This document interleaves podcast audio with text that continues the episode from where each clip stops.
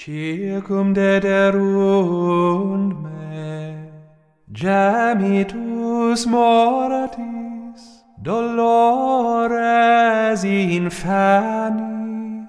Sia lodato Gesù Cristo. Non è ancora Quaresima. E sono le tre domeniche di preparazione prima, in questa prima domenica di Settuagesima.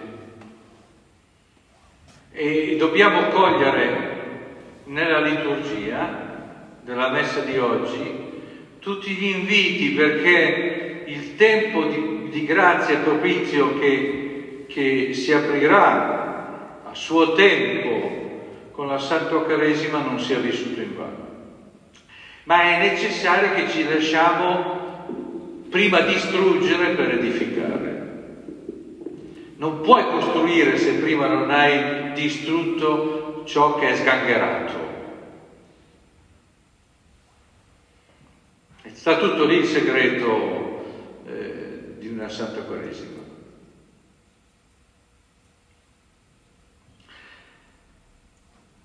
E viene poderosamente in aiuto il Vangelo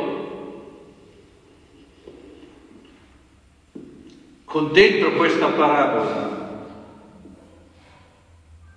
se, se posso dirvi, eh, spero di riuscire a spiegarmi, questa parabola, più che altre parti del Vangelo, è tutto un sospeso. Cioè dopo che l'avete sentito siete lì. Non potete posare la mente il cuore restate in sospeso. Pensate il finale che mi guardo bene dal commentare, perché il pericolo è grande, quello di tirare secondo il proprio criterio. Molti infatti sono i chiamati, pochi gli eletti. Molti chiamati, pochi gli eletti. Sebbelli che sospeso, eh? cosa vuole il Signore. O la risposta che, che Gesù mette in bocca al padrone della vigna.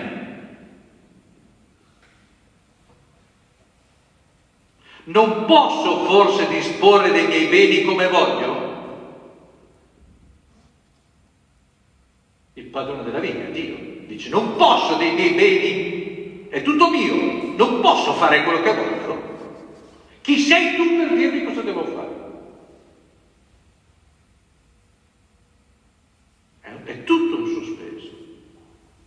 Vi supplico, cogliete questo, se no siamo capacissimi a far rientrare la parabola e il dire di Gesù secondo i nostri criteri.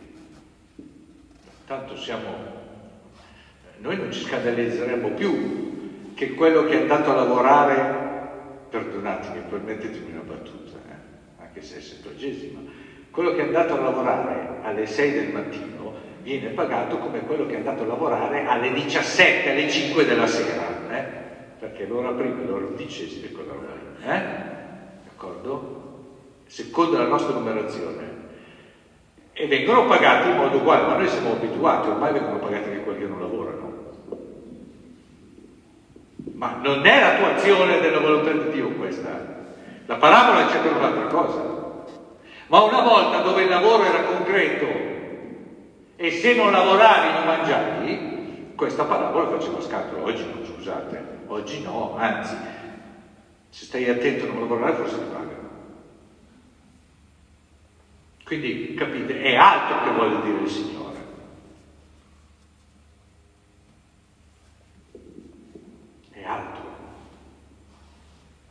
E tutto sta in questo sospeso.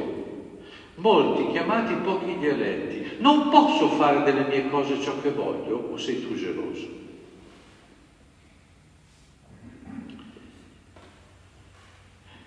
È necessario stare in questo sospeso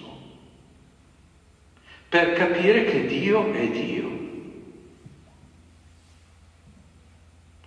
che è sovrano nelle sue cose assolutamente sovrano. nelle sue grazie, nel dispensare le sue grazie, nella misura che dà a ciascuno diversamente. Perché? Perché Dio è Dio. Noi siamo molto in difficoltà a capire questo, perché abbiamo l'idea che tutti debbano eh, presentare dei diritti a Dio. Il disastro di una società sindacalizzata, permettetemi questo termine, non ce l'ho poi sindacalizzata, ha impedisce di capire noi concretamente che Dio è Dio e tu non sei niente. Che Lui nella sua sovrana bontà dispensa i suoi doni e le sue grazie come vuole. Non posso fare delle mie cose ciò che voglio.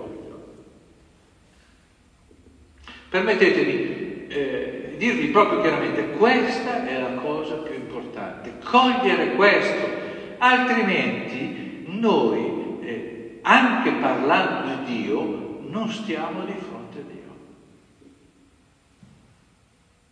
Perché lo definiamo, lo circondiamo con un nostro schema, Dio fa così, fa cos'ha, deve fare così, deve fare cos'ha. Non è questo, Dio è Dio.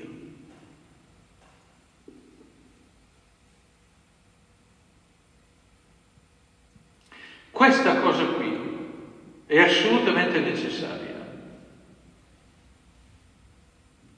Perché tu sia proteso alla chiamata di Dio. Qual è la questione? È che tu devi essere vigilante, attento, fremente, vibrante di attesa, perché il Signore ti sta chiamando. Quando? Quando vorrà Lui. Come? Come vorrà? Allora che decide lui. Tu devi dire di sì quando Dio si manifesta. Quando Dio chiama, sì, tutto. Ma per far questo bisogna avere sempre la coscienza che Dio è Dio e che io non lo posso definire con un mio schema. Altrimenti è la morte della vita cristiana. Tu hai già deciso che ti, ti dirà questo, quest'altro, ti chiederà questo, quest'altro, a quell'ora, in quel momento della vita, abbiamo confezionato una vita noiosissima, eh, borghese, triste, eh, dove parliamo di Dio. Ma non è questo il cristianesimo, non è questa la vita, non è questa la verità. È un sospeso la verità, Signore. Signore, parla, avete in mente che il tuo servo ti ascolta ma tu devi essere, eh, come dire, proteso a dire di sì. E siccome non sei Dio tu, non decidi tu quando e come. Questo si sposa bene eh, con il siate vigilanti. La vigilanza è questa cosa qui, che uno è vivo, che uno è, è non è fermo, è proteso.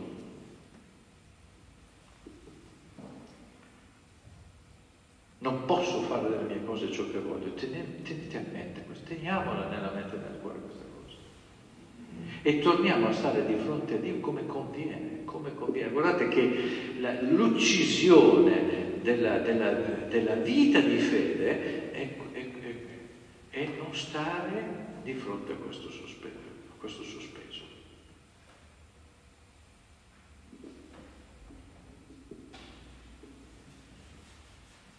Protesi al Signore che chiama. E il Signore chiama, chiama in modo grande quando chiama alla fede, ci sono quelli che sono chiamati alla conversione durante già la vita adulta. C'è la chiamata della vocazione, della propria vocazione, il Signore chiama. Secondo le circostanze tu hai quella vocazione lì e c'è quella vocazione lì, non ce n'è più un'altra. Ti ha chiamato,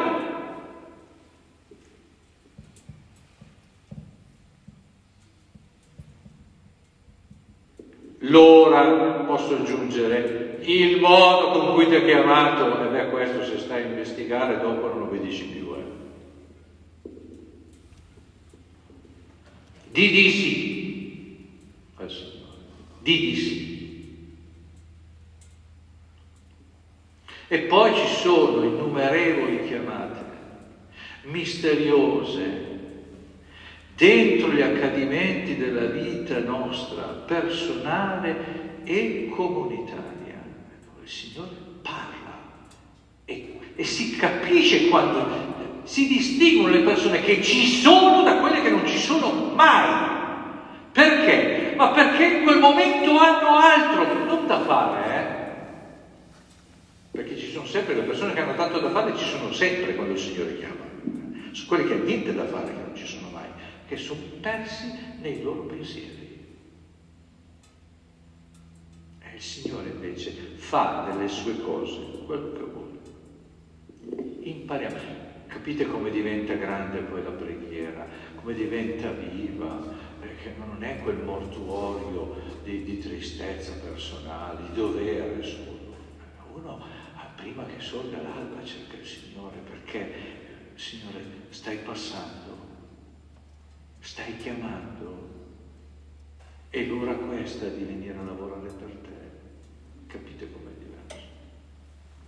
Domandiamo di stare senza paura di fronte a questo sospeso, che, da cui si riconosce l'arte di Dio, eh? che cerca, cerca noi, il nostro cuore, la nostra mente.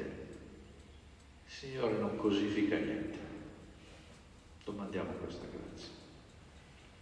Sia lodato Gesù. Circum dederunt me gemitus mortis dolores infanis